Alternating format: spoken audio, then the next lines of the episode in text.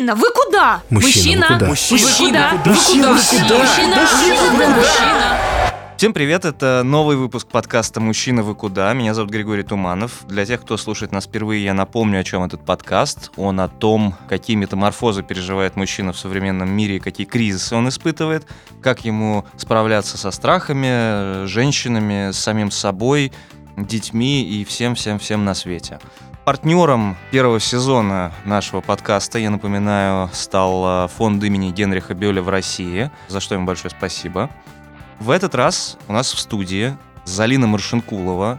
Э, Вы можете ее знать по каналу «Женская власть», по изданию Breaking Mad. Залина, привет. Привет, Гриш. Залина представляет российский феминизм в том виде, в котором он, кажется, лучше всего применим к России. За что ты, с одной стороны, какой-то частью феминисток прибита к позорному столбу, другой частью вроде нет. А другой частью прибита к столбу патриархалами. Ну да, верно. Прекрасно. Примерно все так и есть. Но поговорить я хотел не о позорных столбах сегодня, а скорее... Мы хотели поговорить о том, на самом деле, как в новой реальности мужчинам и женщинам наконец договориться о каких-то правилах игры, о том, как взаимодействовать. Если мы берем, ну, условно, здоровое общество или менее здоровое, хочется понять, окей, с новыми правилами, с новым отрицанием патриархата, новыми границами, э, женскими, мужскими и так далее, как нам всем жить друг с другом? Есть ли у тебя, Залина, какой-то манифест? Смотря в каком вопросе. Ну, мы как-то жили, как, как говорят э, мои оппоненты, испокон веков мужики и баб били, хорошо жили, все было нормально. А тут э, появились какие-то феминистки и запрещают нам домашнее насилие и так далее. То есть для, для всех же разное понимание, что такое, э, как говорят некоторые либертарианцы, сценарий семейного счастья. Вопрос здесь заключается в разных сценариях семейного счастья. Э, Для мужчин, ну, видимо, очевидно, стало какой-то новостью для боль, для многих, не для всех. А Оказывается, женщина равноценна мужчине, и она не обязана быть никакой обслугой, ни эмоциональной, ни физической, и, в общем-то, не обязана тащить на себе этот замечательный очаг и уют, и не обязана стоять на страже этих семейных ценностей. А и выяснилось, что такая проблемка, что если женщины как бы якобы не будут на страже этого стоять, то тогда ничего и больше и не будет. В Россию поглотит черная дыра, вероятно. Да, и в этом, видимо, одна из основных причин такого подхерта, ну, переживаний. Хорошо. То есть с женщинами-то мы поняли, что женщины не хотят хранить семейный очаг, Мгм. женщины человек, женщина может выбирать и так далее, и так далее, и так далее. Сейчас вообще, в принципе, происходит такой грандиозный довольно слом всех тех ценностей, которые мы наблюдали прежде, такое пересматривание правил игры. Но что мне делать, если я как мужчина э, в отношениях с женщиной вообще не хочу условно не хранить очаг, а что там нам нужно делать? Забивать мамонта. Я не хочу. То есть, если молодой человек решил, что он хочет посвятить, не знаю, три года образованию, это время по возможности не работать и не приносить э, в семейный бюджет ничего, а как раз хранить очаг. Да, без проблем. В том-то дело, понимаешь, что хра- хранить очаг — это работа. Ну да. А, убираться, готовить есть, вот это все, сидеть с детьми, вообще-то это работа, которая никак не оплачивается. И женщины всю свою жизнь, помимо своей основной работы, делают еще бесплатно еще одну работу, бесплатно, вот эту домашнюю. Так если женщина не хочет ее делать, а мужчина хочет, прекрасно. Пусть мужчина занимается этой домашней работой, а женщина пусть ходит только на зарабатывание денег занимается. Это же говорю, это же партнерские отношения. Что такое партнерские отношения? Это когда мы с тобой договариваемся о распределении обязанностей. Например, как у меня в семье. У меня муж очень любит готовить. Я терпеть не могу готовить, ненавижу это делать. Но я убираюсь, я люблю убираться, он любит готовить. Таким образом, я отвечаю за свой фронт работ, как и на работе. Он отвечает за свой фронт работ. Все очень просто. Просто мне казалось, что с там, приходом тех ценностей феминистских, которые есть, там, не знаю, в пределах окей, Садового кольца, может быть, еще чуть-чуть. В данном случае, там, говоря о браке, говоря о партнерских отношениях мужчины и женщины, в большей степени все превратилось в такую историю, что женщина сказала, я теперь как ты, мне теперь можно то же самое, что и тебе. А вот будто бы с этого момента не до конца мы проговорили, что можно, ну, мне как мужчине. и что я от этого Но ты не получаю. был дискриминируемой группой, тебе всегда было все можно, понимаешь? ну вот разница? вопрос. Тут нельзя сравнивать веками дискриминируемую и все еще дискриминируемую группу женщины и не дискриминируемую априори группу мужчины. До сих пор женщина в России существует, э, как что называется, есть два стула. А если ты не рожаешь и не выходишь замуж, что ты просто там шкура, шлюха кто-то еще, который живет для себя, посмотри на нее, часики тикают, а она живет для себя, дрянь. А если ты рожаешь, то ты переходишь в другую ненавидимую категорию.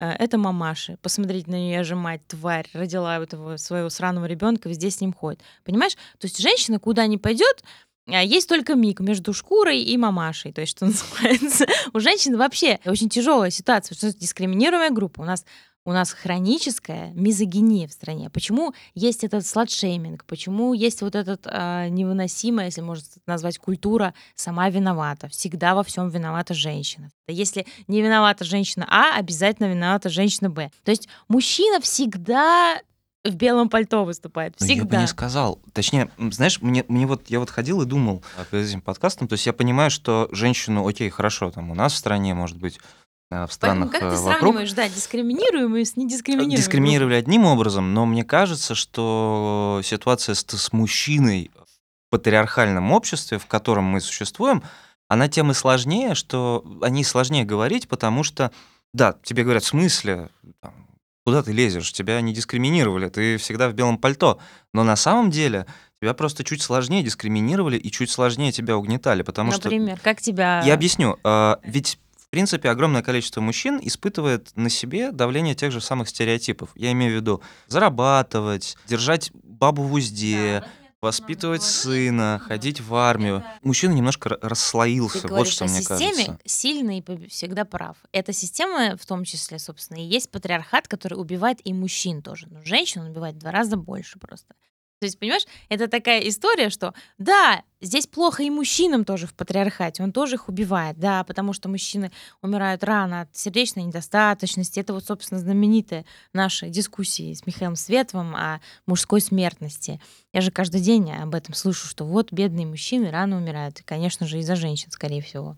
Но в данном случае женщина не виновата, а виновата, собственно, сама система патриархат.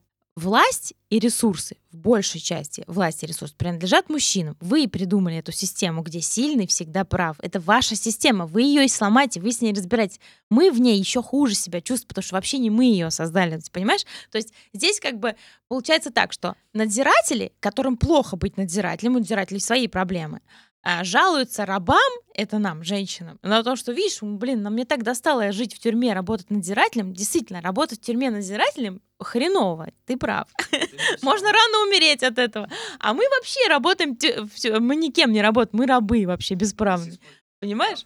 Здесь другой вопрос возникает. А, Я-то как раз и топлю за то, что и мужчинам плохо в патриархате. Все правильно, да, что Давайте нам надо объединимся, может, в я-то вообще а не- топлю э, даже не столько за феминизм, сколько против гендерных стереотипов, как раз против навязывания вот этих пресловутых гендерных ролей. Я именно против этого выступаю. Да? То есть я скорее не за, а против чего я выступаю. Против гендерных стереотипов, против навязывания гендерных ролей. Вот этих условно, ты идешь за мамонтом, я иду э, за борщом. Мы можем поменяться. Да? То есть это индивидуальные здорово, да, да. предпочтения. Да, ты можешь, я могу пойти за мамонтом, если я хочу, а ты борщ сваришь. Я выступаю именно против этого и, конечно же, против вот этой системы в целом, где сильный всегда прав и бьет слабого. Это, в принципе, плохая система для любого человека, неважно какого, не бинарного он персона и какого он пола. Это, в принципе, ну, плохая гнилая система. И у нас эта система называется а, традиционные ценности, в которых мужчина идет за мамонтом, а женщина это такая курица тупая, которая должна дома сидеть. Я против традиционных ценностей и выступаю. Я называю это поэтому нетрадиционные ценности. Но мы будто бы как-то не проговорили, как нам дальше взаимодействовать. Так и вот в этом сложность, как рабам взаимодействовать с э, заключенным, с надзирателем. Да, а я, может быть, вообще, что называется, опять же, если использовать язык мет- метафор, я был не тем э, человеком, который кого-то под конвоем водит. Я, не знаю, я сидел в бухгалтерии. На кухне. Да, там, не знаю, я убирался, я заказывал канцтовары. Я имею в виду, что люди, которые так радикально топят за традиционные ценности, они, ну, как правило, это понятный типаж, они такие очень маргинальные. Я имею в виду всех этих там, не знаю, сторонников мужского государства, людей с бородой, в которой там капуста и прочее. Мы их как-то определенным образом Ну, ты представляем. понимаешь, ты вот демонизируешь, а вот на самом деле таких, такой точки зрения традиционных ценностей придерживается огромное количество людей, почти вся наша страна. И это, и это не те люди, которых борода и капуста в бороде. Это, это кстати, про вполне прогрессивно выглядящие и менеджеры, и медиа-менеджеры, и пиарщики. Вот, так что я бы не сужала круг пре- представителей традиционных ценностей. К, к сожалению, это так, потому что я с ними, так сказать, ежедневно имею удовольствие общаться, и а, у них нет капуста в бороде. Но вот эта история про виновность, такую коллективную вину э, мужчин, она же какая-то очень странная. Вот история с э, недавняя, да, буквально, когда записывается этот подкаст, относительно недавно произошла история с фотографом Маратом Сафиным, да, которого девушка спустя время обвинила в том, что он ее изнасиловал. Там фигурировало, как я понимаю, в ее рассказе какое-то вещество, которым он ее накачал. Его версия заключается в том, что это, был, это было не изнасилование, все были согласны, это была встреча за вином, все, что ее беспокоило на этот момент, это то, что он изменяет с ней своей жене. И главное, что это произошло между двумя людьми в одной комнате, и это нереально же проверить уже. И штука в том, что как бы там ни было, я не говорю там про сама виновата или вот эти дискуссии в духе должна была знать, куда она едет, нет. Появилась вот эта априорная виновность э, мужчины, и его слово заведомо, знаешь, э, сейчас слабее, чем слово женщины. Вот когда у тебя в- какое-то иллюзорное представление. Ну, вот, вот Вообще этого не появилось нигде, ни Ну на почему? Западе, ни тем Ну, более в в России. Ну где? Где это появилось? Все почти, не знаю, там популярные медийные лица выс- э, высказываются в духе, что она тупая шлюха. Ну, Ничего подожди. такого не появилось. Никогда в жизни, ни, ни в одном из конфликтов, похожих на этот, на этот последний конфликт, не было такого, что все а, огульно и сразу согласились с тем, что насильник. Наоборот, все моментально набрасываются всегда на жертву, на женщину. Всегда. Ах, вот ты молчала три года, а зачем ты вообще к нему пошла?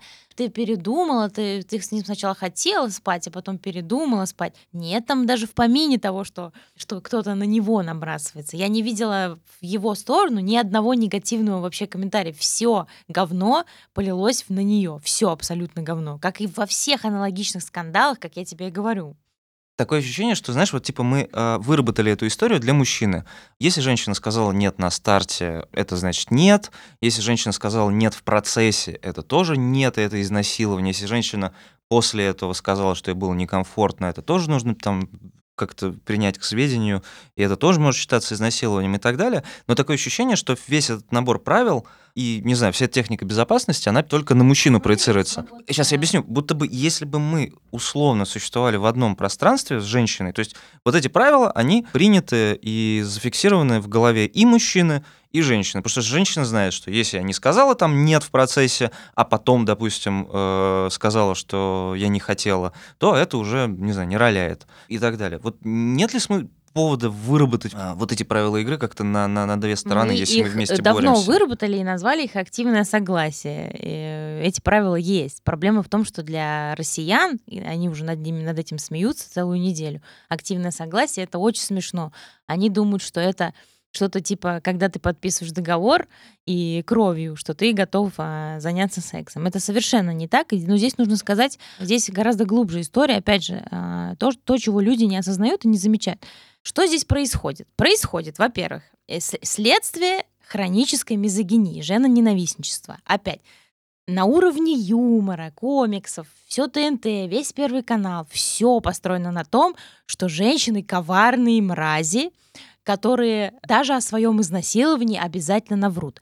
Так вот, и этим пронизана просто вся и массовая культура, и вообще вся. То есть абсолютно и совершенно невозможно в этой парадигме никак объяснить людям, что есть железные факты, цифры и статистика от тех же кризисных центров, которые говорят нам о следующем, что, во-первых, несмотря на то, что каждая пятая женщина пережила изнасилование, обратившихся с заявлением очень мало женщин, очень мало, которые реально пережили изнасилование, они не обращаются в органы. А знаешь почему? Потому что, когда они обращаются в органы, и об этом написано очень много статей медиазоны, всех приглашаю пойти почитать, когда они обращаются в органы правопорядка, Их этим, шеймят. их, да, им говорят то ровно то, что пишут в комментариях под историей о фотографе. Ты шлюха, тупая мразь, в чем ты была одета. О чем это говорит? Это беспросветная ненависть к женщине. Женщину не воспринимают как человека. Она всего лишь некая коварная шалава, которая, собственно, создана для того, чтобы только трахать ее. И поэтому люди вообще не могут даже даже допустить мысль, что вообще-то она личность человек, и не все бабы одинаковые, не все у них, не у всех у них одинаковый наш набор функций, там еще что-то. И это вот откуда идет весь этот юмор, вот этот вот хейт весь. Ну, Он идет слушай. именно из этого восприятия. И это восприятие, понимаешь, очень сложно. Поэтому говорят, дискриминируемая группа. Когда тебя веками считали за мясо, тебя не могут взять и перестать за две недели им считать. По поводу того, что все сейчас смеются над женщиной в контексте вот этого активного согласия, что все сейчас подписывают договор и прочее. Тебе не казалось, что, во-первых, что этот юмор, он вообще-то и на мужчин тоже распространяется, и сейчас скорее и мужчину тоже высмеиваемый объект высмеивают. не мужчина. Мужчину никто не высмеивает. А мне кажется, что там Было это бы тоже классно, если бы присутствует. высмеяли хоть раз тупого мужика, который настолько, у которого, видимо, настолько, не знаю, маленький член, что он боится спросить, хочешь ли ты меня или нет. Он так боится этого спросить, что готов сжечь всех феминисток за то, что мы ему предлагаем это спросить, понимаешь? Собственно, почему такая агрессивная реакция? Понимаешь? И я сижу и три дня читаю, что комментарии от всякого мужла, именно вот мужла, которые мне сообщают наши господа надзиратели, что буду я еще спрашивать разрешение. Мгм. Сейчас прям, конечно, буду я у нее спрашивать. Я что, какой-то лох у нее спрашивать? Залезу в трусы и трахну. Вот. Настоящий уверенный все мужчина не спрашивает разрешения. Понимаешь? И этот кал в голове у каждого второго, если не у каждого первого. А ты мне говоришь, уважайте женщину. Я рада, конечно, что ты думаешь о людях лучше сильно, чем, чем, чем... Но я, поскольку работаю все-таки так или так уж сложились обстоятельства общественным деятелем в некотором смысле, я с обществом побольше сталкиваюсь. Вот, и я тебе хочу сказать, что активное согласие звучит для них а, либо вызывает агрессию, либо вот смех. Но смех не над мужчиной, который не умеет подобрать слова, чтобы как-то аккуратно выяснить, все ли мы сейчас правильно делаем. Хорошо, мы говорим о тех мужчинах, с которыми ты сталкиваешься как общественный деятель вот на переднем краю своей общественной деятельности. Это понятно. Но давай уйдем чуть-чуть вглубь от этого переднего края и посмотрим на мужчин, которые, ну, правда, не так радикально настроены, которые открыты к переменам и так далее. Действительно, ты видишь, что среди мужчин происходят какие-то изменения. Ну, то есть, как, мне кажется, что ну, просто нереально, чтобы их не происходило. Если ты их видела, то среди каких мужчин и какие изменения происходят, по-твоему? Ну, Конечно же, происходит, потому что у меня растет количество профеминистов, людей, мужчин, которые меня поддерживают, разумеется, они... Может, это прозелинисты скорее, ну, нет? нет, это профеминисты именно. Конечно, их количество растет. Более того, многие мои хейтеры переходят на мою сторону постепенно. Вот, конечно же, есть очень позитивные изменения, но они такие в рамках, скорее, там, не знаю, каких-нибудь таких сугубо закрытых площадок типа Телеграма и Твиттера, по ним можно проследить, да, что если еще 2-3 года назад вообще не было сторонников мужчин, просто, наверное, ни одного, то сейчас их очень много, их уже тысячи, тысячи, и все они мне пишут каждый день, и начинают говорить мои, моими словами и доносят до своих братанов по писюну вот эти элементарные истины, которые, феминисты, которые у феминисток не получается донести. В этом и смысл, собственно, либерального феминизма, или, как принято его называть, патриархально-подстилочного феминизма, в том, чтобы в том числе через мужчин, которые не хотят жить в этом дерьме, к коим ты относишься, донести до других ваших собратьев по писюну, что надо что-то менять. Потому что нас они слушать, скорее всего, не будут. Вот эти, которые убежденные, что надо насиловать и бить об стену. А вас, возможно, послушают. Ты знаешь меня, у меня относительно здоровый взгляд на ситуацию. Я не то чтобы считаю верным бить женщин, Не А, не то чтобы, да, я считаю, Не что... то, чтобы я хотела их бить. Нет, ну, смысле, ты можешь бить женщину только если она твой спарринг партнер Окей, мне кажется так. Или она сама об этом попросила в рамках там сексуальной игры. Окей. Речь о другом. Я не очень понимаю, как мне в повседневной жизни транслировать свои взгляды другим мужчинам без ущерба для себя. И при этом я не понимаю, как быть, когда от меня сейчас ждут, как от мужчины, очень большого набора каких-то новых вводных. Ты должен быть, с одной стороны, никуда не делся мужской образ, который нравится женщинам. С третьей стороны, хотят, чтобы ты был там какой-то эмоциональный. С пятой стороны, тебя за эту эмоциональность проклянут э, условно в раздевалке твоего спортзала. Там с четвертой стороны а, про тебя будут говорить что-то в духе, если ты вот в партнерских отношениях договорился, что, ты знаешь, дорогая, я три года поучусь и так далее, про тебя все равно все вокруг, возможно, даже включая женщин, будут говорить что-то в духе, он у жены на шее Вот сидит. поэтому тебе нужно объединяться с феминистками и бороться с тем же. Мы как раз с этим и боремся, А чтобы... Во-первых, мы еще боремся, кстати, с гомофобией. Как раз вот гомофобия — это очень плохо. Как раз именно гомофобия, очень чудовищная, которая владеет просто всем, всем нашим государством, собственно, из-за этого невозможно нормально одеться, как экстравагантная личность мужчине. Неважно вообще, там, гетеросексуальный он или гомосексуальный, да, то есть это серьезное ограничение накладывает. Да, нельзя пойти учиться, нельзя, в общем, какую-то так называемую якобы пассивную роль в, там, браке э, за- занять. И э, ну вот, это а, одно из э, моих направлений, поскольку я ратую за нетрадиционные ценности, а нетрадиционные ценности включают борьба с традиционными ценностями, включает в себя борьбу с гомофобией в том числе. Так вот, то, о чем ты говоришь, это гомофобия. То есть то, что тебе там говорят, а, ты пассив, там, значит, все, ты там опущенный, все, это же абсолютно там тюремная зэковская какая-то а, риторика, все это, все это следствие какой-то чудовищной, немыслимой, абсурдной гомофобии. Иначе и никак и не скажешь. Поэтому мужчина абсолютно, да, в данном случае, э, в этом ужасном устаревшем обществе чувствует себя, конечно же, некомфортно. Но любой прогрессивный мужчина, который, там, не знаю, особенно который любит экстравагантно одеваться как-то, или даже не экстравагантно, а просто ярко, вот, а, он, конечно же, должен быть вместе с профем-дискурсом, который в том числе выступает за отмену гендерных ролей, за отмену того, что э, синий — это цвет мальчиков, а розовый — это только цвет девочек. В том числе. Голубой мальчик. Да, голубой, да. Поправлю тебя. Голубой, да, и розовый. В том числе. Но из-за того, что, э, возможно, здесь накладываются, ну, вот, вот эти понимания между тем, что есть там надзиратели, есть заключенные, возможно, мужчинам нужно какое-то свое новое слово. Не знаю. Я бы назвала его тоже борьба за нетрадиционные ценности. Ну, как еще его назвать? Потому что оно как раз включает в себя и борьбу с гомофобией, с вот этой пресловутой, которая уже просто достала. Потому что все вот, о чем мы сейчас говорим, это все вот суть этой проблемы. То есть, по большому счету, у нас еще и пропаганда гомосексуальности запрещена и так далее. Потому что сначала, значит, нужно доказать людям, получается, что, не знаю, быть геем или быть похожим на геем.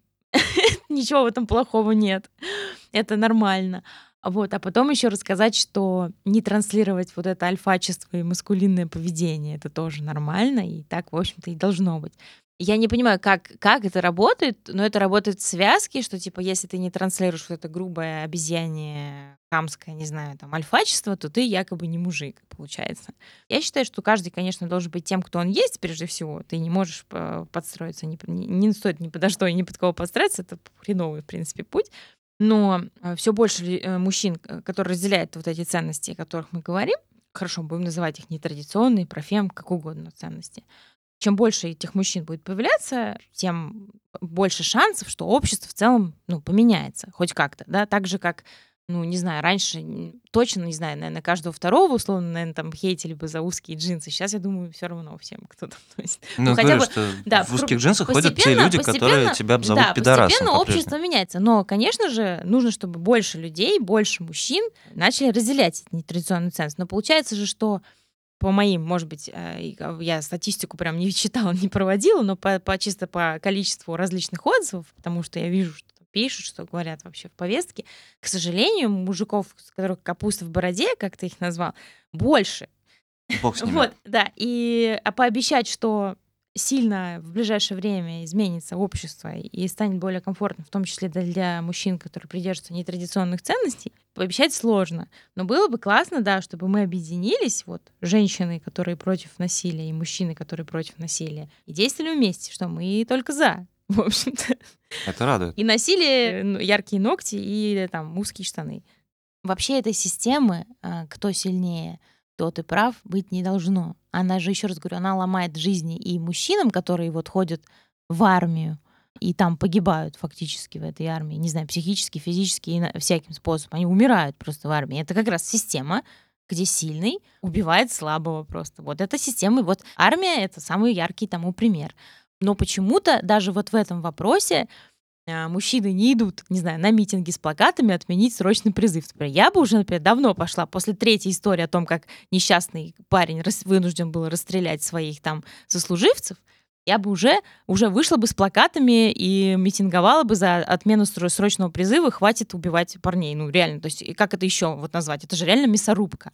Какая-то еще и бессмысленная, непонятно, зачем их там убивать. За- Хотя бы вот хоть одна причина, ради чего. Но почему-то с этим вопросом здоровые белые цисгендерные мужчины приходят в комментарии ко мне и спрашивают, когда я отменю армию для них. Какие изменения ты можешь фиксировать, например, конкретных мужчин? Как это происходит? Как эта эволюция на твоих глазах происходит? У тебя есть человека, который ну, был в этом там воспитан и прочее.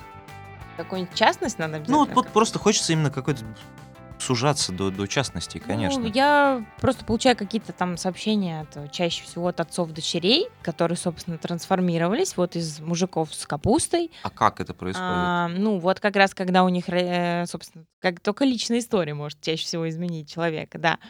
Как это ни странно, видимо, не факт. Они пишут, рассказывают примерно одну и ту же историю о том, что вот э, у них там подрастают дочери, и они видят, в каком обществе женщина в России находится.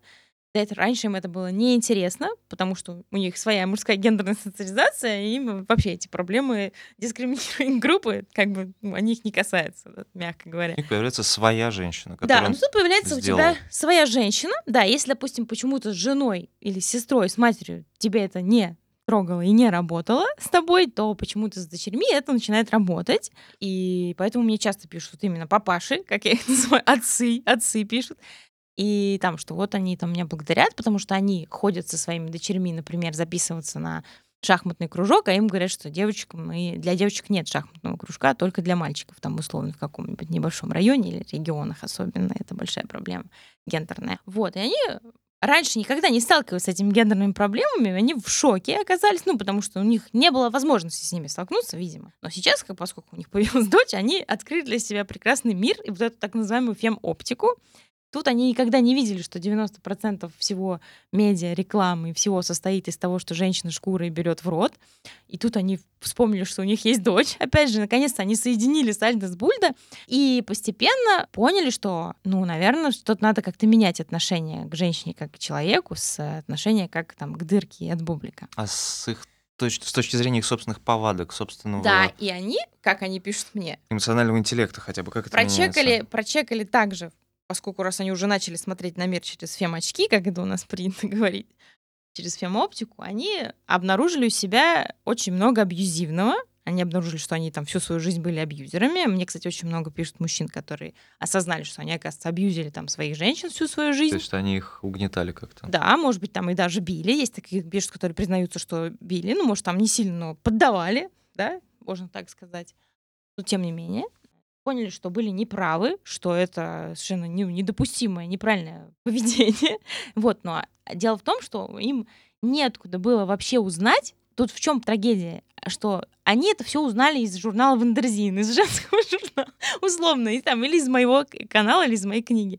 То есть, по сути, они об этом не знали, потому что, ну, на самом деле, им неоткуда было об этом узнать, потому что вся пропаганда у нас абсолютно патриархальная, вот эта маскулинность, альфачество, Ну, а противоположная, она вся с женским голосом. Хорошо. да, и так получилось, да. Но тем не менее, очень много мужчин, которые об этом узнали, прочекали по этому списку, что они абьюзеры, поработали над собой, походили к психологу, и сейчас они мне пишут о том, что у них счастливые отношения с противоположным полом, все супер. А со своим же полом? А со своим полом пишут большие сложности, как Вот правило. ка- с какими сложностями они обычно сталкиваются? Мне прям вот Жалуются, что совершенно не могут на работе ничего объяснить и доказать.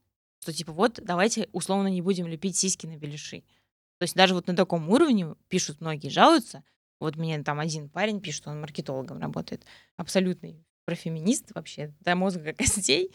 такой э, ставший, обращенный. А, или- Он был еще до меня, насколько я знаю. Он такой самый легкий в этом смысле случай. Но тем не менее, подкованный. И он пишет, что совершенно не получается у него чаще всего ничего доказать. Вот. И он приходит ко мне и спрашивает, дай мне какой-нибудь аргумент. Помоги мне там. И задает какой-то ну, вопрос, пересылает от какого-нибудь своего начальства, которое хочет в очередной раз поставить рекламу, там, условно, с сиськами на беляшах. Ну, условно. Но он же к Вот. тебе обращается, наверное, как там к человеку, который понимает что-то про медиа во многом, чтобы ты Да, дала в такой частности, да, аргумент. он меня просит помочь переубедить его руководство не делать так. Мгм. А мужчины, которые, окей, хорошо, которые не были профеминистами, то есть не поддерживали феминистскую повестку, расшифрую это слово наконец, вот эти новообращенные твои папы, они начинают же как-то иначе взаимодействовать с людьми своими, своего пола. С чем они сталкиваются в первую очередь? Что они тебе в этом смысле рассказывают? И сталкиваются с агрессией, конечно же, с огромной, э, ну, в общем, с тем, с чем всегда сталкиваешься, если выступаешь против традиционных А ценностей. как они начинают выступать? Что они? Что ходят? Ну, например, они сидят, наверное, там условно в какой-нибудь бане, и там все начинают смеяться над шкурами традиционно. Они говорят, э, типа, ну, мне неприятны такие шутки, давайте не будем, условно, примерно так. Или там говорить, что это там юмор ниже плинтуса. Вот, и встречают непонимание, так сказать, своих товарищей. Но тут интересно, что интересно, что они все равно все через личные так или иначе истории проходят. И недавно мне написал мужчина, который написал, что типа много лет был в ссоре со своей женой, но начитался меня и помирился с ней. Наконец, типа, понял, в чем он был, типа, неправ. И, оказывается, он с ней не мирился, потому что считал, что за подлом мужику первому, типа, мириться. Представляешь? Вот, то есть даже вот такие есть драматичные истории. То есть, если бы он меня не прочитал, он бы не был бы не в курсе, что вообще-то мужчина может первый помириться, и это не гейство или что там, это не слабость. Вот, какой-то ужасный, абсурдный страх показаться слабым. Вот, я думаю, какой владеет мужскими умами. Они боятся, что все, что является просто нормальными человеческими отношениями, почему-то в нашем обществе называют слабостью. То есть спросить, как у тебя дела, и комфортно ли тебе со мной, и что-то еще, это оказывается слабость. А вот не спрашивать, это оказывается большая сила. Хотя на самом деле по-настоящему как раз уверенный в себе человек, он не боится задавать как можно больше вопросов, потому что ответы на них могут быть разными, они могут быть неудовлетворительными, вот, но он от этого там не умрет, не взбесится и не покончит с собой. Но ощущение такое, что мужчины настолько боятся разговаривать и настолько не приучены, не именно не приучены, потому что им не приходилось этого делать к эмоциональной работе вообще. Вот. Я думаю, что проблема именно в этом, потому что всю эмоциональную работу всю жизнь выполняет женщина. Вот эта работа над отношениями, так называемая. Поэтому не удивительно, что они в шоке, потому что, понимаешь, человек всю свою жизнь не разговаривал об отношениях, а тут ему говорят, давай разговаривать об отношениях. А я не хочу и не умею про них разговаривать. Конечно, он будет в ужасе, в шоке, и тебя будет ненавидеть за это. Ну, кстати, вставлю, подводя к концу, что в абсолютном оплоте, например, маскулинности в раздевалке спортивного клуба, в который я хожу, я все последнее время слышу не разговоры про девушек или что-то еще. Я слышу разговоры о расставаниях, отношениях и о том, как а, один молодой человек пытается вернуть э, свою девушку, и это обсуждается уже на протяжении какого-то количества Видишь, это же здорово. дней большой группой дзюдоистов, кикбоксеров всех на свете. Поэтому, кажется, мы все полны стереотипов друг о друге. Я имею в виду феминистки о мужчинах. Причем, надо сказать, что там мужчины очень разношерстные, а не то, что какие-то сверхсенситивные и так далее. Там люди, которые вполне себе... Что смешного? Слушай, нет, слово? почему у нас разные? У меня как раз мужчины все в моем окружении, все только об отношениях и любят разговаривать. Вот, а там Так абсолютно что, брутальные мужчины, вы- такие классические. Там Для есть меня это разные... удивительно. Ну, их всех объединяет, допустим, вот это умение говорить об отношениях и спорте. Окей.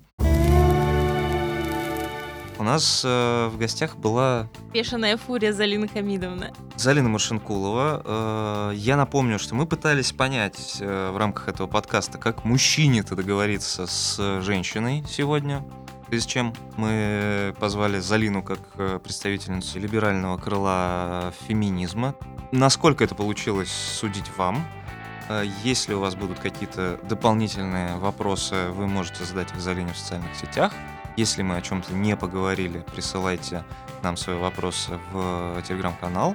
А, Я напомню, называется «Мужчина, вы куда?». Меня там можно найти написать мне по адресу gtumanov через ю. И, как и всегда у нас бывает, по традиции, э, в конце каждого выпуска мы выбираем э, песню, которая в какой-то степени релевантна тому, о чем мы сегодня говорили. Ее можно найти на Яндекс Музыке в плейлисте. Он также и называется «Мужчина, вы куда?». Я думаю, что песня, которая войдет в этот плейлист, а, пусть будет композиция группы «Сегодня ночью» «Вика».